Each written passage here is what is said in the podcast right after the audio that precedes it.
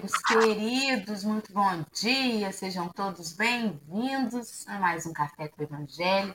Nesta manhã gelada aqui em Rio das Ostras, quando eu olhei aqui para o meu, meu relógio, deu 15 graus nessa manhã. Isso é uma coisa anômala para gente, né? Porque a gente está acostumado com sol, com praia aqui e não para de fazer frio. Não estou reclamando, não, porque também tem sua graça, né? Mas é diferente. É estranho, as roupinhas tudo com cheiro de guardada e a gente catando, né? e é isso aí. Hoje é dia de estreia no café. Vocês vão conhecer Isabel. Vamos cumprimentar esse chat amado, essa turma do Fundão, querida turma do Fundão. Tá aí a Dalva já bem cedo com a gente. A Rejane também já chegou. Patrícia Couto, a Roberta Ribeiro, desejando um dia com muito amor, que é tudo, né, Roberta? Tendo amor, a gente tem tudo nesse dia. Querida Kátia, bom dia. Dona Geni, agradecendo por acordar mais um dia. Isso aí, querida. Bom dia, Moniquinha, a Leime, lá do Sul, Eleane Maria, Consuelo Gomes, bom dia para Roseni Santana, e para Dionete Mendes. A Dionete, que eu não me lembro de ter visto esse nome. Seja bem-vinda, Dionete. Muito bem-vinda ao café. A Márcia Petronilha e tantos outros amigos e amigas que já estão aí com a gente. E você que está ouvindo depois do café, no podcast ou no YouTube, sobretudo você do YouTube que deixa o seu recado, mesmo quando você não está assistindo ao vivo. Como é bom a gente saber que você esteve com a gente, que você deixou a sua opinião, seu, seu, sua vibração no chat, mesmo não sendo ao vivo. Deixa de deixar seu alô, não. Você assistiu aqui o programa hoje, conheceu Isabel. Eu sei que você está cansado de ver a Dora e a Ali, mas a Isabel está aí na estreia dela. Assiste até o fim e deixa seu comentário, que vai ser muito bom. Muito bom para o YouTube saber que estão vendo, estão assistindo. Vamos divulgar a doutrina espírita para chegar em outros corações. Bom dia, Lê, querida. Bom dia, meu povo. Olha, carioca, quando vai para um lugar de frio, acha um barato, né? Mas não tem roupa para esse evento, porque as roupas estão com cheiro de mofado. A pessoa tem alergia e bota a roupinha com cheirinho de guardado. É um cheirinho peculiar, é um perfume especial, né? Produzido pelo armário, mas a alergia ataca, mas está tudo bem, né? A gente fica fanho, a gente fica com o nariz remelento, mas está tudo bem. Ontem eu vi uma brincadeira, era um meme, a menina falando que a Elsa podia ir embora do Rio de Janeiro, que ela podia arrumar as malas e ir embora, mas a gente tem que agradecer por tudo, né? A gente sempre tem o hábito de reclamar de tudo, então a gente tem que agradecer. Se está frio, a gente agradece que tem a oportunidade de sentir na pele o frio, porque é um, é, tem gente que não tem sensação, né? Então a gente tem, então vamos sentir um pouquinho de cada coisa que a natureza nos dá, é um presente diário. E como você mencionou, Dorinha, eu estou vendo um monte de gente nova no café, nomes diferentes. Então sejam todos vocês muito bem-vindos. A gente realmente espera que esse café com o Evangelho faça bem ao seu coração, que possa te alegrar, te, te dar ânimo, confortar o seu coração, botar ainda mais disposição na sua vida. Já viu Carvalhar também aqui, né? Não sei se é cunhado, irmão, parente, mas é um Carvalhar que já chegou aqui para ver ela na sua estreia, uma querida amiga, Isabel. Seja muito bem-vinda, meu anjo. O filho dela já esteve aqui. Está vindo Isabel. Futuramente virá o outro filho. Então a gente vai chamando a família Carvalhal poucos. Seja muito bem-vinda. Fale um pouquinho de você aqui para o pessoal do café, se apresente. Diga isso sucintamente, seus trabalhos na Casa Espírita, na doutrina espírita. Bom dia, bom dia, Lu, bom dia, Dora. Bom dia, né, povo amigo aí que está sempre com, no café. É um prazer né, estar tá aqui nervosa, né? Porque hoje foram com muitas emoções esse café. Som que não funciona, computador que estava com problema. Foram todas as emoções possíveis. A voz que não está boa, a gente já começa pedindo desculpa porque a garganta é aquilo que você falou, né? Nós não estamos preparados para o frio. Mas é, nós estamos aqui com muita alegria de estar é, participando desse café, desse café, essa coisa maravilhosa que chega a tantos lares, a tantos lugares e conforta tanta gente, né? Bem, apresente-se, Isabel, quem você é, para o povo saber. Eu me chamo Isabel, eu estou participando né, da, dos trabalhos no, na Casa Espírita do Suave Caminho. Estou auxiliando na evangelização dos assistidos e agora a gente está começando um projeto de, é, de estudo com os pais, dirigido aos pais. Né? É um estudo sobre a família. E tem também a live do Sementes do Amanhã, que a gente também faz parte. Né? Então, é um prazer imenso estar com, com vocês. A gente já tem, assim, uma, uma historiazinha na, em evangelização, a gente já trabalha algum tempo com evangelização, não, né, é, não com palestra, não com live, isso é coisa nova para gente, porque uma coisa é estar lá com as criancinhas, outra coisa é estar aqui. Então, isso é novo para gente, mas vamos lá. O desafio vem, vem e a gente tem que em frente, abraçar. Isso aí. Seja bem-vinda, querida. Sinta-se acolhida por esse chat. Aos amigos que estão nos assistindo ou nos ouvindo, nós já colocamos no chat, como todo dia a gente faz, quando a gente esquece, alguém lembra a gente o link para você ter acesso ao texto de hoje, caso você não tenha o livro que a gente usa de roteiro. Nós estamos estudando os comentários aos evangelhos por Emmanuel. Estamos no terceiro livro, que é o livro de Lucas. Hoje nós vamos ler um texto que ainda faz menção à passagem de Lucas, capítulo 6, versículo 38. Foi publicado no livro Tem de Bom Ânimo, e é o item 2 desse livro, intitulado Dai e Ser-vos-á dado. Dizem que reconhece a leitura espírita pela quantidade de hífen que colocam né, nas conjugações verbais. Ser-vos-á dado é espírita, gente. Brincadeiras à parte, vamos lá, o link tá aí. Se você não consegue clicar no link porque está ouvindo depois ou está no podcast, dá um Google. Tem de bom ânimo o nome do livro, item 2, tá? Antes da gente fazer, então, a leitura da Isabel ler para a gente, eu vou pedir à minha amiga Alessandra para fazer a sua prece, para que a gente possa convidar também a espiritualidade para participar. Então vamos, meu povo, vamos rezar, vamos orar, vamos voltar os nossos olhos espirituais para dentro de nós, enxergando junto a nós os nossos anjos guardiões, Jesus, Maria, e toda essa falange de espíritos do bem que nos cercam. Porque se a gente está aqui há 15 minutinhos no pré-café, o pessoal já chegou para colocar o seu nome no chat, imagine a espiritualidade. Como que ela prepara os ambientes para que a gente esteja pronto para o café com o Evangelho, pronto para o nosso dia.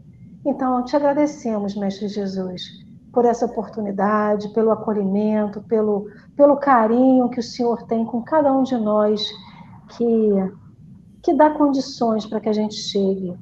Pode ser que alguém que esteja em casa ou indo para o trabalho, chegando do trabalho, falou assim: hoje eu não vou ver o café, hoje não vai dar tempo. E deu, e conseguiu chegar aqui.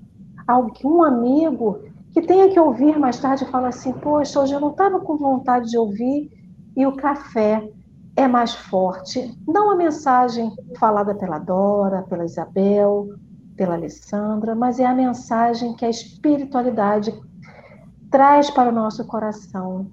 E é isso que precisamos, meu povo, é isso que precisamos todos os dias de acolhimento, daquele olhar terno e sereno que olha para a gente e fala assim: você vai conseguir, hoje você é capaz. E que a gente tenha, nesse dia, nessa quarta-feira, com toda a possibilidade que tem aí durante esse dia, que a gente seja capaz de estar junto a Jesus, junto à espiritualidade, porque eles já estão junto conosco. mas precisamos nós nos abrir para essa espiritualidade que nos rodeia. Porque se precisamos de acolhimento e não conseguimos encontrar um abraço de um encarnado junto a nós, com certeza encontraremos o desencarnado, que está ali, é o nosso anjo guardião, pronto para tudo que a gente precisa. Então, que a gente se conecte com ele. Mestre, te pedimos tanto que, que nos dê, nos dê paz, nos dê harmonia, nos dê bem, bem materiais, nos dê condições financeiras de conquistar alguma coisa, mas que tudo aquilo que a gente possa receber por merecimento de você, que também possamos lembrar de todos aqueles que não têm a mesma oportunidade e que possamos, dentro da possibilidade de cada um de nós, doar aquilo que o mundo precisa. Que seja amor, que seja perdão, que seja afeto, que seja sim um saco de alimento, que seja sim também algo material, mas que possamos não estar prontos só para receber, mas também para doar sempre que for necessário. E assim agradecemos toda a espiritualidade que está aqui conosco e que vocês possam permanecer conosco neste café e no decorrer desse dia. Que assim seja. Graças a Deus. E assim vai ser. Vamos que vamos, então. Vou botar aqui o nosso texto na tela. O texto é curtinho, Isabel vai ler rapidinho. Vamos lá, minha amiga, fique à vontade. Nós e o mundo. Dai e ser-vos-á dado. Jesus, Lucas 6, 38. Vós, porém, que vos retirais do mundo, para lhe evitar as seduções e viver no insulamento, que utilidade tens na terra? Onde a vossa coragem nas provações, uma vez que fugis a luta e desertais o combate? Isabel. Oi. Eu acho que a gente está lendo o texto hum, trocado. É. Estamos. É porque eu peguei aqui, eu leio de vocês. A palavra de Cristo ressoa até hoje nas abóbodas do tempo. Do que derdes usar dado, do que derdes ser-vos-á dado. Semelhante princípio não se aplica unicamente à assistência de ordem material. Dai a vossa Meu paciência. Deus, não, gente, desculpa. O texto era nós e o mundo mesmo. É. Eu é que botei o texto errado na tela. Jesus amado, olha. É nós Gente, mundo, o café hoje com emoção. Então, assim, é para dar. Sabe aquela emoção que a gente às vezes Botei precisa? o link errado no chat. Não é esse o texto. Então, enquanto a Dorinha é procura. Peraí, já está aqui. Meu Deus do céu. O texto de hoje, meu povo, ele foi publicado no livro Reformador, foi publicado na revista Reformador, mas também no livro da Esperança, no capítulo 12, tá? E ninguém me corrigiu quando eu falei, né? Eu estava falando sobre o texto que foi publicado no, no livro tal. não, mas você não falou o nome do livro que foi publicado. Falei, falei. Falou? Falei. Gente, olha, o mundo é emoção. Vamos voltar para aquele, aquele velho, para aquela velha forma da gente colocar. Gente, olha, é. eu sou muito perdida. Vocês ainda bem que já me conhecem. Eu sou literalmente gente, Eu sou literalmente a Dori do. Aqui. É porque eu me baseei nisso aqui, ó, na, na passagem, e fui no texto que está com o nome da passagem. Ô, oh, Jesus, me perdoem. Olha, eu sou muito perdida, gente. Está aí. Me desculpa, Isabela. Logo na sua estreia, minha amiga. Você pode ler de novo? Vamos orar por mim. Dai e ser-vos-á dado. Jesus, Lucas, capítulo 6, versículo 38. Vós, porém, que vos retirais do mundo, para lhe evitar as seduções e viver no insulamento, que utilidades tem na terra? Onde a vossa coragem nas provações, uma vez que fugis à luta e desertais o combate. Capítulo 5, do item 26 do Evangelho segundo o Espiritismo. E aí começa o comentário, né, Tima? Muitos religiosos afirmam que o mundo é poço de tentações e culpas, procurando o deserto para cobertar a pureza. Entretanto, mesmo aí, no silêncio retiro em que se entregam a perigoso ócio da alma, por mais humildes se façam, comem os frutos e vestem a estamenta, estamenha que o mundo lhe oferece. Muitos escritores alegam que o mundo é vasto arsenal de incompreensão e discórdia, viciação e delinquência. Como quem se vê diante de um serpentário, contudo, é no mundo que recolhem o precioso material em que gravam as próprias ideias e encontram os leitores que lhes compram os livros. Muitos pregadores clamam que o mundo é vale de malícia e perversidade, qual se as criaturas humanas vivessem mergulhadas em piscina de lodo.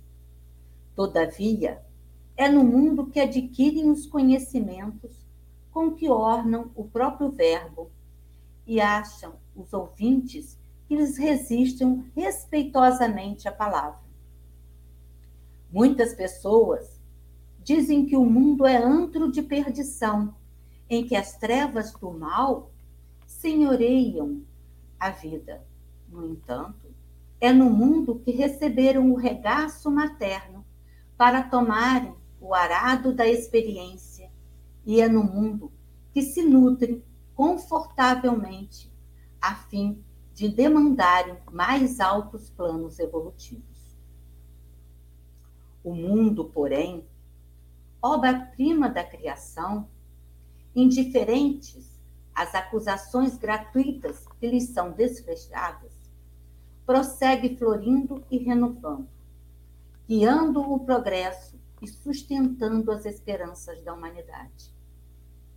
Fugir de trabalhar é sofrer no mundo, a título de resguardar a virtude é abraçar o egoísmo mascarado de santidade. O aluno diplomado em curso superior não pode criticar a bisonice das mentes infantis reunidas nas linhas primárias da escola. Os bons são realmente bons se amparam os menos bons. Os sábios fazem jus à verdadeira sabedoria se buscam dissipar a névoa da ignorância. O espírita, na essência, é o cristão chamado a auxiliar.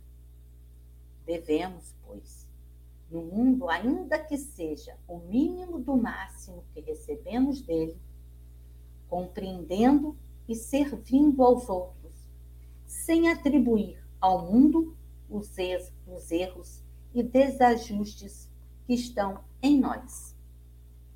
Emmanuel, reformador, dezembro de 1962. É, gente, é, Emmanuel é Emmanuel, né? Ele consegue, com poucas palavras, dizer muito. A gente é, tem que, assim, é, focar em alguns pontos, porque se a gente fosse falar de, de cada né, ponto aqui que ele esclareceu, a gente ia ficar aqui horas, né? Mas é, eu queria iniciar lá pelo capítulo 26, lá no, pelo capítulo 5, no item 26, do, do Evangelho, né? É, porque quando ele faz, é, quando eu fiz essa leitura, né? Desse, eu fui lá ler o, o capítulo, né, ler o item todo, é, me veio uma pergunta à mente. Na, qual é mesmo o objetivo né, de nós estarmos aqui encarnados? Será que a gente veio aqui só a passeio? Né? Nós estamos aqui só para passar um tempinho e depois é, vamos ficar num, num paraíso? Não? Né, como entendam cada um, né? E nós aqui, né, nós que somos espíritas, temos assim algumas outras, é, algum outro esclarecimento, às vezes um pouquinho diferente de outras escolas religiosas, né? E, e a gente sabe, através da doutrina, que Deus nos criou simples e ignorantes, né? Mas com as potencialidades em nós, né? Essas potencialidades divinas latentes em nós, para que nós pudéssemos é, trabalhá-las, desenvolvê-las, né? E aí ele nos possibilita com as diversas encarnações para que nós possamos lentamente ao longo do tempo e das encarnações ir desenvolvendo essas potencialidades, né? Mas como que a gente vai desenvolver essas potencialidades né, que estão latentes em nós sem esforço? Aonde estaria é, é, o nosso mérito? Né? Se a gente não se esforçar para que a gente possa desenvolver essa, essas potencialidades. Então, a gente é, entende que não existe, nós estamos aqui, e nós espíritas entendemos isso, nós estamos aqui, fomos criados simples e ignorantes, estamos aqui para progredir, para evoluir, para desenvolver essas potencialidades que estão em nós. Se elas estão em nós, ninguém pode desenvolvê-las por mim. Só eu posso aflorá-las. Né? Então, não vai existir progresso sem esforço próprio, sem trabalho. Né? Nós, é, é, para que a gente possa seguir essa marcha né, do progresso, nós precisamos nos, nos empenhar. E aí, é, eu lembrei, né, nos meus anos de, de de magistério, de uma, uma historinha que eu contava para os meus alunos. E acho que ela é, mostra, né, é, ela ilustra isso, essa questão do esforço próprio. Eu não sei se vocês já ouviram, chama-se a lição da borboleta. E é, ela conta a história de um homem que senta num jardim e ele observa um movimento numa folha e ele começa a observar aquilo e ele percebe que era um casulo de uma borboleta. E ele observa que o casulo estava começando a se romper e a borboleta se remexia e se esforçava para sair. E ele fica ali, admirado, esperando que aquela borboleta abra as asas e saia voando. E ele espera horas. E aí, um dado momento, ele se cansa. E ele, ele começa a ficar com pena da borboleta. Porque ela está se esforçando tanto e não consegue sair do casulo. E aí, ele, por piedade, né? É, na sua. pensando em ajudar a borboleta, ele vai lá e delicadamente rompe o casulo para auxiliar a borboleta a sair. E essa borboleta cai ao chão. E, e fica se arrastando. Ele passa mais um tempo ali esperando ela abrir as asas, mas ela não consegue. E o que ele não sabia, né, na sua ignorância, é que aquele esforço que a borboleta fazia para romper o casulo é o que iria for, fortificar as suas asas. Aquele esforço, ela estava é, distribuindo energia para fortalecer as suas asas. E só no momento em que as suas asas estivessem fortes o bastante, ela conseguiria romper o casulo e voar. Então, é, a gente vê, né, eu vejo nessa, nessa lição a bondade de Deus, a sabedoria dele, porque ele nos dá o tempo que a gente necessita, mas ele espera que nós façamos os esforços para né, é, é, para nos desenvolvermos, porque são essas potencialidades que a gente, com esforço, vai desenvolvendo, que vai nos aproximar de Deus. Né? Nós fomos criados sua imagem e semelhança. Imagem e semelhança em que? Ele tem olho azul, olho verde, olho preto? Não. Imagem e semelhança é nas potencialidades, na bondade, na justiça, na caridade. Isso é que nos aproxima de Deus, né? E é, a gente precisa se empenhar, né? Já dizia Einstein que o único lugar que progresso vem antes de, do trabalho é no dicionário, não é verdade?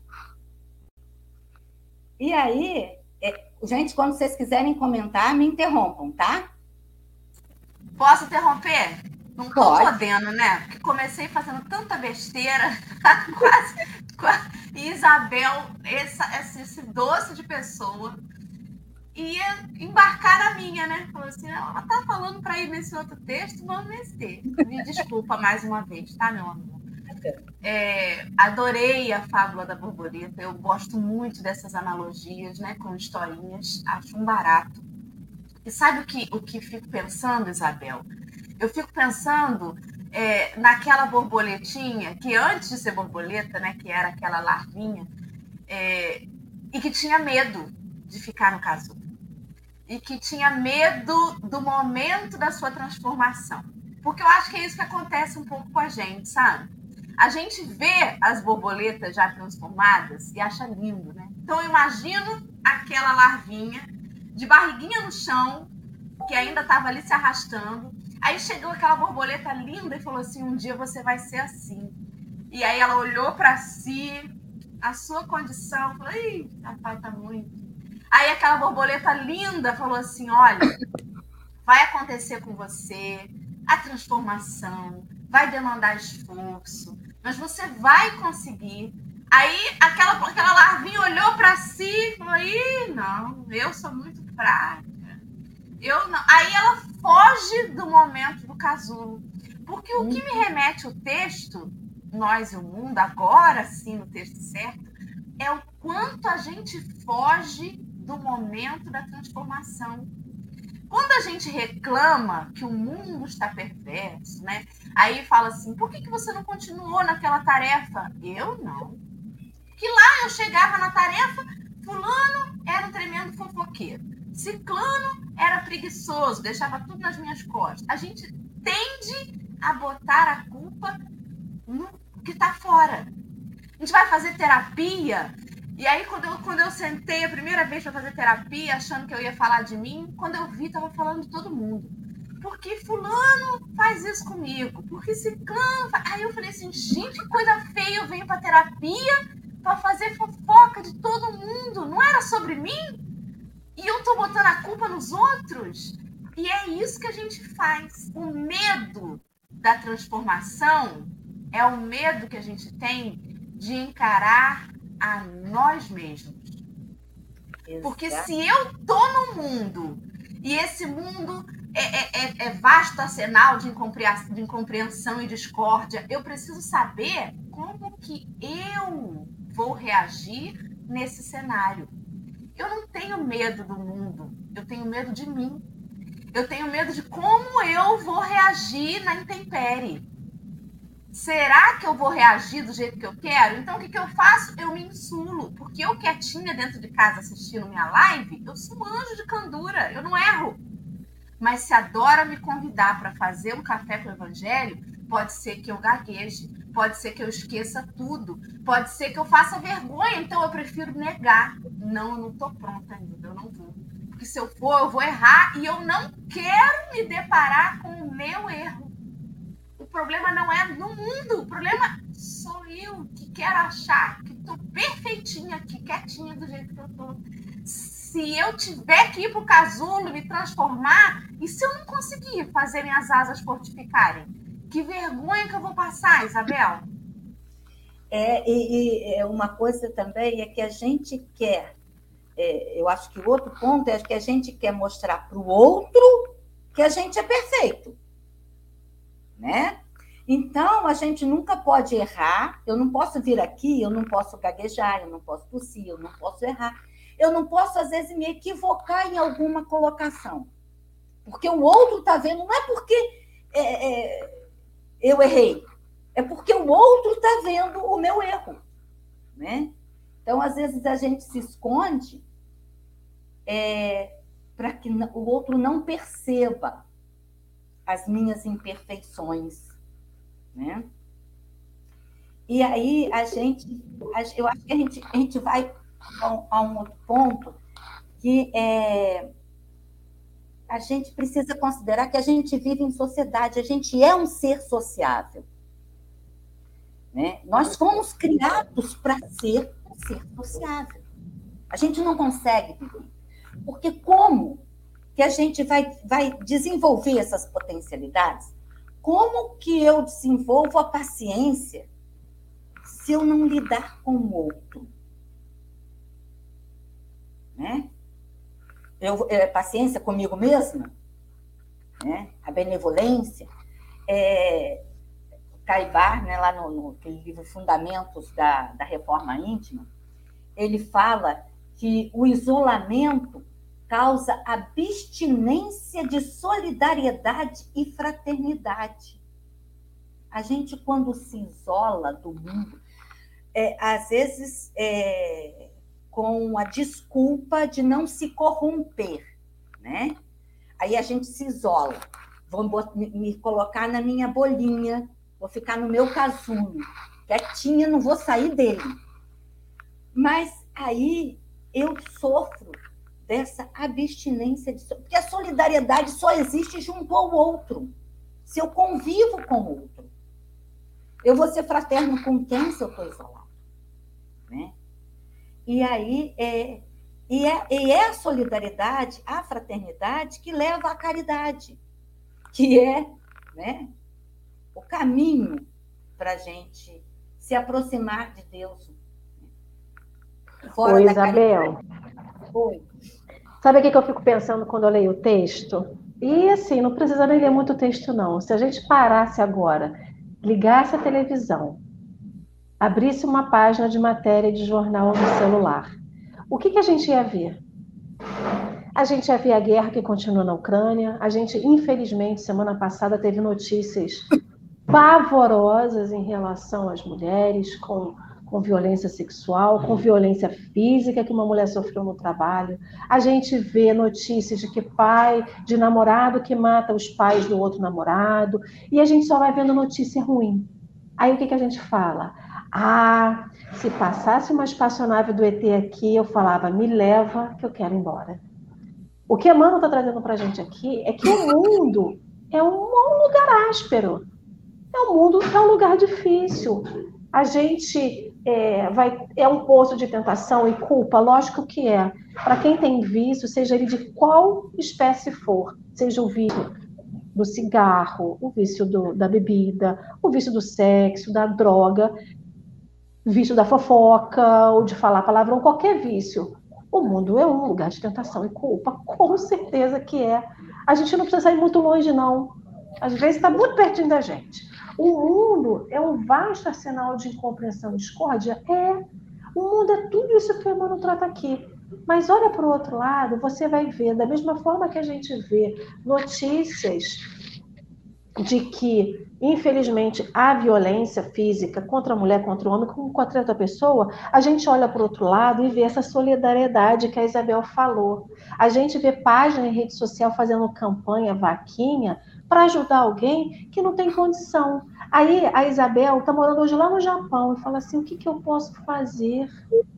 Ela entra na vaquinha online e contribui para uma pessoa que está do outro lado do planeta, que ela nunca viu na vida, mas que vai. Um real que a Isabel doar vai se juntar a um real que adora, que o John, que a Maria Luísa vão doar e vai ajudar aquela pessoa. Então, o que a Mano está dizendo para a gente é que o mundo é isso tudo que está aqui. Mas o mundo não é só isso que está aqui. O mundo é muito mais.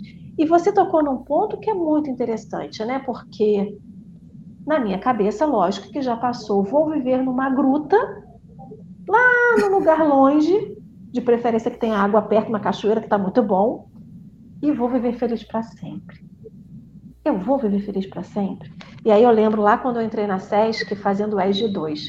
Quando chegou na lei de sociedade, foi uma polêmica que a gente no estudo, e era uma turma muito que falava, e é sobre isso, porque lá no livro dos Espíritos, a pergunta 767, Kardec pergunta, né? É contrário à lei da natureza o insulamento absoluto, ou seja, o isolamento absoluto? Ele fala, sem dúvida, pois quer por instinto os homens buscam a sociedade e todos devem concorrer para o progresso, auxiliando-se mutuamente.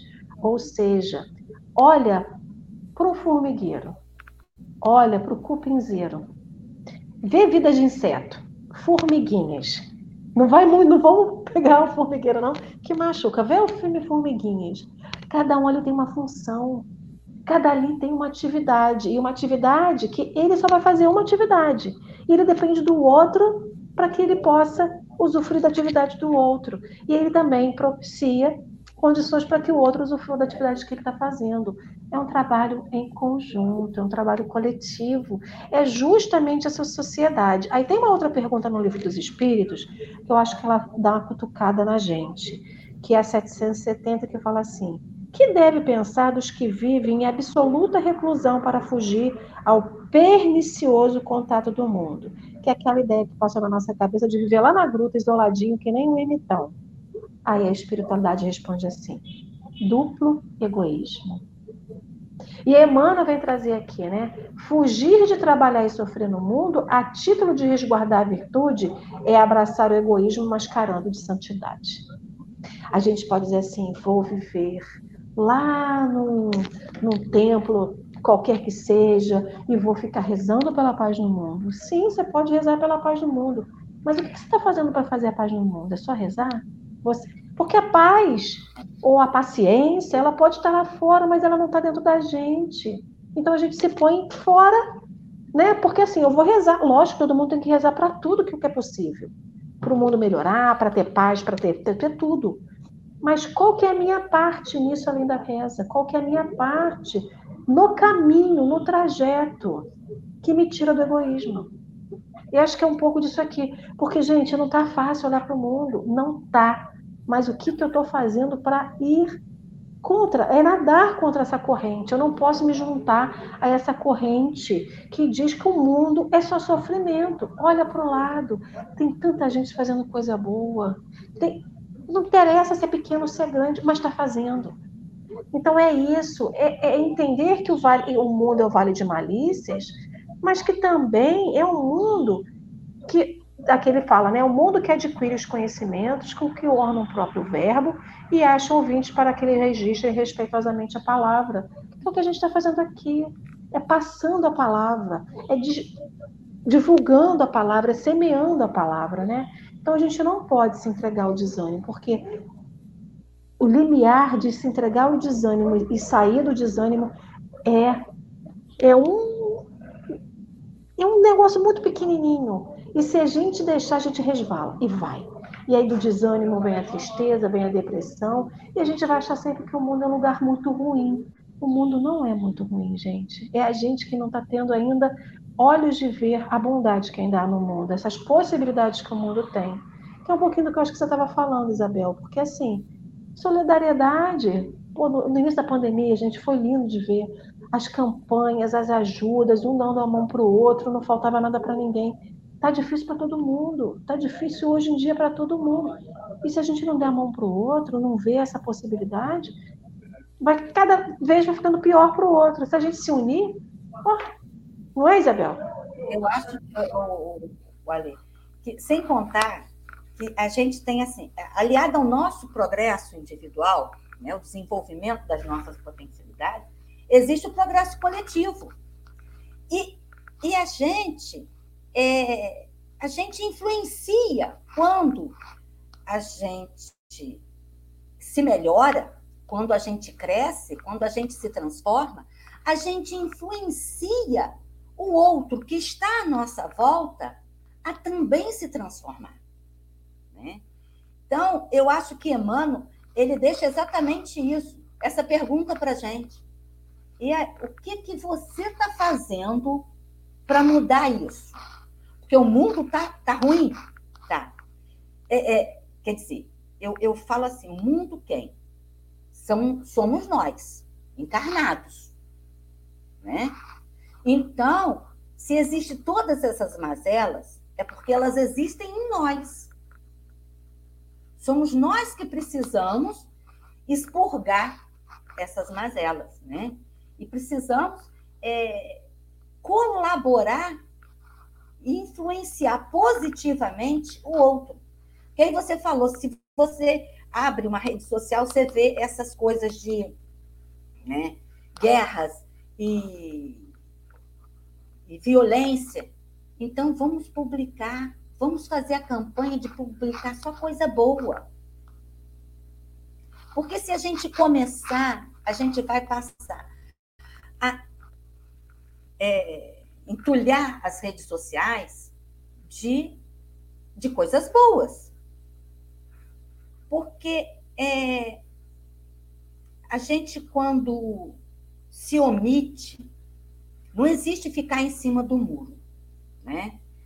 É, quando você não faz o bem, você já está colaborando para o mal. Simples assim. Então a gente precisa se empenhar a gente precisa trabalhar. Né? Hoje, hoje o pessoal, tudo que de ruim acusa é, é a tecnologia, né? As redes sociais, o povo está igual a querendo ir, ir morar numa caverninha e que a televisão seja uma fogueira. Tá? A gente lamenta profundamente. Mas não adianta eu querer parar o progresso. Ele vai continuar independente da minha vontade, independente do que eu queira. Né? O mundo vai caminhar, é lei, é da lei, o progresso, o que eu preciso, né? Eu, eu que eu vejo assim, o que eu preciso, eu preciso é fazer um autoconhecimento, é, ver em mim quais são as minhas falhas, esquecemos um bocado o outro, né? Né, Dora? Não ir para a terapia para falar do outro, pensar em mim e ver o que eu posso mudar em mim. Só eu mudando já estou influenciando positivamente alguém, né? Aqueles, pelo menos, que estão mais à minha volta. E eu preciso é, me educar. Eu acho que a gente, é, Kardec já falava, né? É, já lá no, no, na lei do, do trabalho, ele dá uma definição muito, muito, muito clara de educação, né? porque a, o, a postura da gente no mundo vai pela nossa educação moral, né? E ele define muito bem educação, né? porque às vezes a gente, quando fala em educação, a gente é, acha que o outro vai educar a gente, acha que a escola vai educar a gente, acha que o pai vai educar. E, na realidade, educação não, não é isso. Educação vai além. Educação é aquela que forma hábitos, né? que faz com que você se transforme. É, educar, vem, do verbo, vem de educare, né? do latim, que diz é, fazer fluir, tirar de dentro. Então, é, a gente vê, já lá no. finalizando lá na, na, na questão de que Kardec nos chama, né?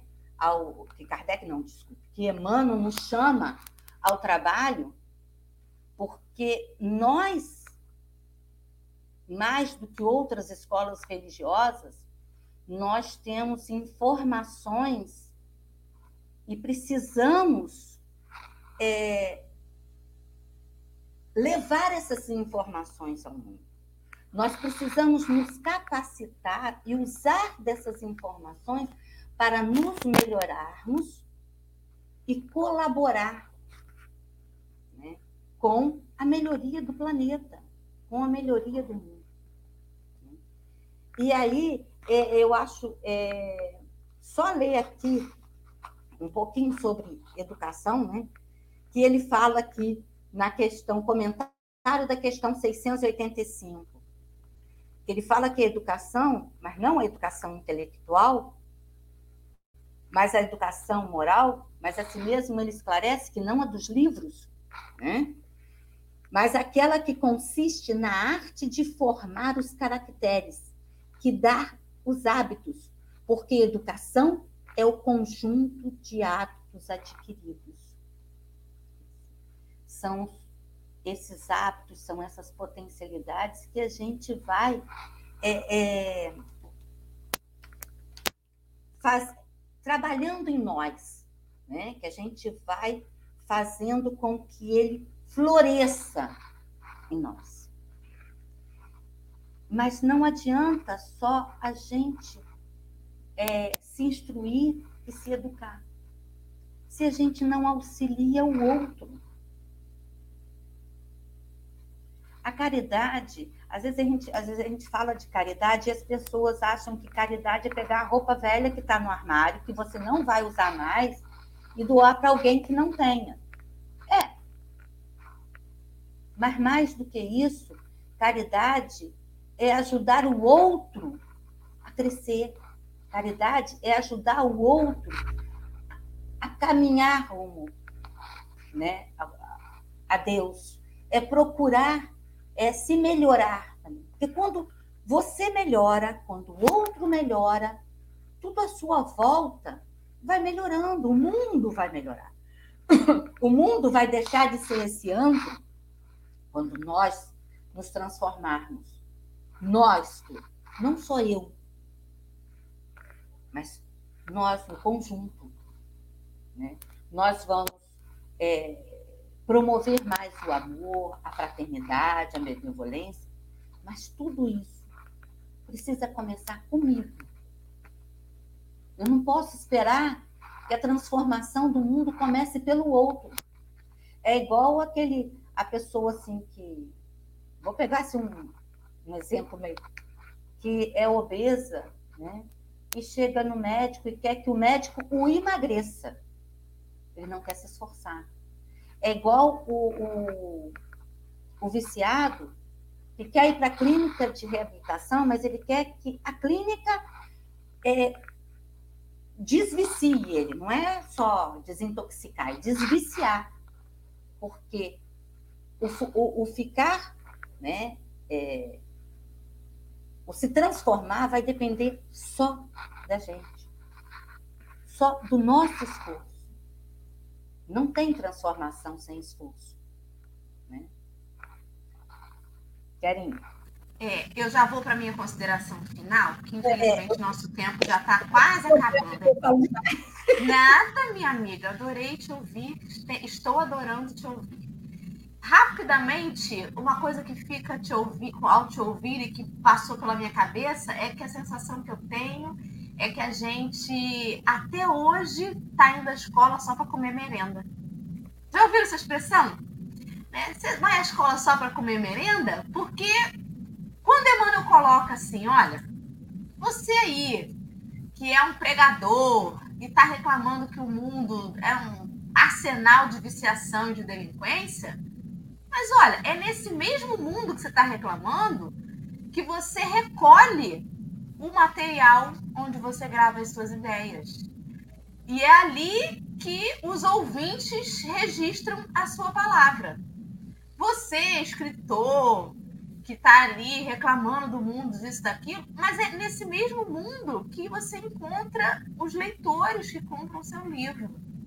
Se você reclama que o mundo é um antro de perdição e parará, mas é nesse mesmo mundo que você recebeu o regaço materno para tomar o arado da experiência. Gente, o mundo não é só essa coisa pesada. É porque a nossa lente está viciada em enxergar o que está torto. O, a Joana de Ângeles, no livro Psicologia da Gratidão, ela fala que a gratidão ela é um dos pontos mais reconhecidos, primeiramente, nos espíritos de maior escola, porque é uma lente diferente de ver a vida. Com a gratidão, você não se sabota fingindo que não tem nada de mal acontecendo. Mas você consegue reconhecer a paternidade de Deus amorosa, até mesmo naquilo que lhe parece a maior desgraça. E o exemplo que eu sempre dou é de uma época, a gente sempre tem intempéries, né, com chuvas, tragédias em cidades como Petrópolis, infelizmente, Teresópolis, Friburgo, sempre de vez em quando acontece é, a gente espera que não aconteça mais, mas a gente sabe que ainda está difícil, né? Ainda tem muitas situações que acabam culminando nisso, não só pela fúria da natureza, né? Mas pelas coisas que o homem ainda não conseguiu resolver e, e, nas suas cidades, enfim. E uma, uma vez assistindo a um noticiário sobre isso, a, a jornalista entrevistou duas pessoas que choravam as duas pessoas eram vítimas da tragédia que tinha acontecido. Mas uma chorava porque só via o que perdeu. Perdi o sofá, perdi não sei o quê, perdi tal coisa. E a outra, que também havia perdido tudo, estava chorando de gratidão, porque no momento do desabamento da sua casa, os seus dois filhos não estavam lá dentro. E ela chorava agradecendo por isso. Gente, onde a gente olhar, vai ter uma razão para a gente usar a lente da gratidão. Não dá para a gente achar que está tudo só ruim. Não dá, gente. A gente recebe muito mais do que dá. A verdade é que a gente só quer comer a merenda mesmo na escola. A gente não quer enfrentar as provas, não quer enfrentar o percurso até a escola. Ai, tem que acordar cedo, ai, tem que andar tanto. A gente só quer mesmo a parte boa, a hora do recreio, a aula de educação física a gente precisa estar disposto a tudo e olhar com gratidão. A gente recebe muito mais do que a gente dá. Vamos, né? Sacudir o esqueleto no casulo. Nossa asinhas tão fraquinha ainda. Papai do céu não vai vir rasgar o casulo pra gente, que ele sabe que isso não vai resolver nosso problema. E vamos que vamos, Alê, suas considerações finais eu fiquei, dessa manhã. Eu fiquei também pensando uma frase que Emmanuel colocou aqui no livro, tá assim: o aluno diplomado em curso superior não pode criticar a bisonhice das mentes infantis reunida nas, lentes, nas linhas primárias da escola.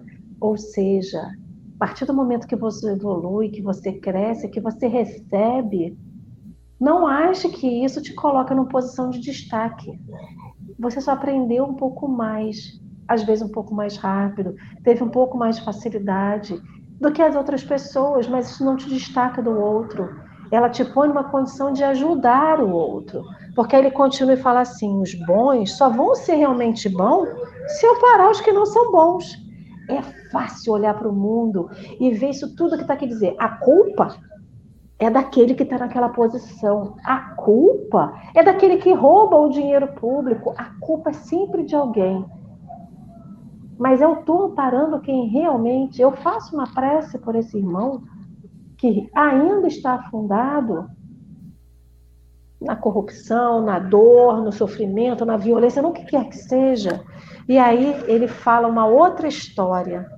Doemos, Emmanuel continua, né? Doemos, pois, ao mundo, ainda que seja um mínimo do máximo que recebemos dele, compreendendo e servindo aos outros, sem atribuir ao mundo os erros e desajustes que estão em nós. Então, que não seja nós a nos unir nessa corrente de lixo espiritual que tem em volta do planeta, com a nossa emanação, com a nossa fala, com a nossa atitude, com a nossa rede social. Porque da mesma forma que a gente fala que o pensamento, a gente plasma através do pensamento, a gente também plasma através das nossas, das nossas palavras, né? das nossas atitudes. Então, que a gente possa se unir a realmente aquilo que faz a diferença. Porque dizer que o mundo é torto, que o mundo está ruim, é fácil. Tá aí um monte de gente falando, é fácil embarcar nessa onda. E a gente se embarcar nisso, a gente só vai para o lixo, para o lixo espiritual. Porque a gente vai se unir naquela dor, no sofrimento. Mas se a gente escolher nos unir, plasmando o que é bom, plasmando coisas boas, eu não tenho como contribuir na vaquinha, não tem problema. Ore, faça uma prece para que aquela pessoa tenha, seja fortalecida, porque a gente vai estar se unindo a outra corrente. É justamente o que a Dorinha falou. Tem tanta coisa boa, tem tanta coisa para agradecer, tem tanta coisa boa para dizer assim. Eu, eu, Alessandro, trabalho com área ambiental. Eu, gente, me dói tudo que eu vejo de notícia do desmonte da, da área ambiental no país, nos municípios, nos estados mas eu não posso acreditar, como até um tempo atrás eu acreditava, que o mundo de regeneração ia ser cinza, porque não ia sobrar nada. E vai sobrar sim. Porque da mesma forma que alguma coisa morre, a outra volta à vida. Então, assim, é isso. É não olhar só para a parede cinza. É olhar que atrás daquela parede cinza tem um sol que está ali escondido, que às vezes falta só um sopro nosso para poder brilhar. Não é fácil, ninguém está dizendo que é, mas é a gente poder se unir a essa corrente que existe de plasmar coisas boas no nosso planeta, né? Acho que é por aí. Isabel, querida, vou deixar então você com as suas considerações finais, se você ainda estiver. Dorinha, mais algum recado? Ou senão depois das suas considerações vocês podem Só fazer a prece. assim, que nenhuma das coisas que a gente falou é direcionada exatamente para alguém, né? Mas é uma reflexão para a gente, para cada um de nós. E a gente vai acolher essa reflexão quando o nosso coração se sentir confortável. Às vezes o evangelho incomoda muito, às vezes as reflexões incomodam, porque elas tocam em lugares que a gente não quer que sejam mexidos. Eu estou confortável aqui. Mas se incomodou, de alguma forma, vamos tentar entender, em vez de refutar, vamos entender por que, que incomoda, né? É, é isso. Isabel, querida, faça suas considerações finais e sua prece. Muito obrigada, amiga. É, a gente, quando está falando, está refletindo, a gente está fazendo primeiro para nós mesmos, né? Nós somos os mais necessitados. Nós estamos aqui colocando os nossos anseios, as nossas. É, mas as minhas considerações finais vão ser pequenininhas. Eu vou só lá no início dai e ser-vos-á dado. Jesus não disse ser-vos-á dado para você dar. Ele disse primeiro, dai. Então, vamos doar o que nós tivermos. O nosso tempo, o nosso trabalho, ou se tivermos bens, o que nós tivermos, o que for do nosso coração, vamos doar. E com isso, a gente, com certeza, entra nessa corrente do bem e que nós vamos estar né, é, avolumando essa corrente para que a gente entre nesse mundo de regeneração tão esperado, tão ansiado, né? Mas que, se Deus quiser, entraremos. Né? Então, eu acho que agora tem que ser a prece rapidinha, né? Nosso tempo está Gente, muito obrigada antes da prece, muito obrigada pelo convite. Deus Pai, de infinito amor e misericórdia, Jesus, nosso mestre querido, amigos, mentores espirituais, amigos que auxiliam nessa live do Café com o Evangelho. Estamos agradecidos por esse momento, por essas reflexões, que possamos é, trazer em nossos corações, desenvolver em nosso ser mais amor, mais fraternidade, mais compreensão para com o outro. Que possamos, Jesus, cada vez mais nos aproximarmos de Ti e nos empenharmos em propagar o Teu Evangelho. Esteja conosco, Mestre amado, hoje, agora e sempre.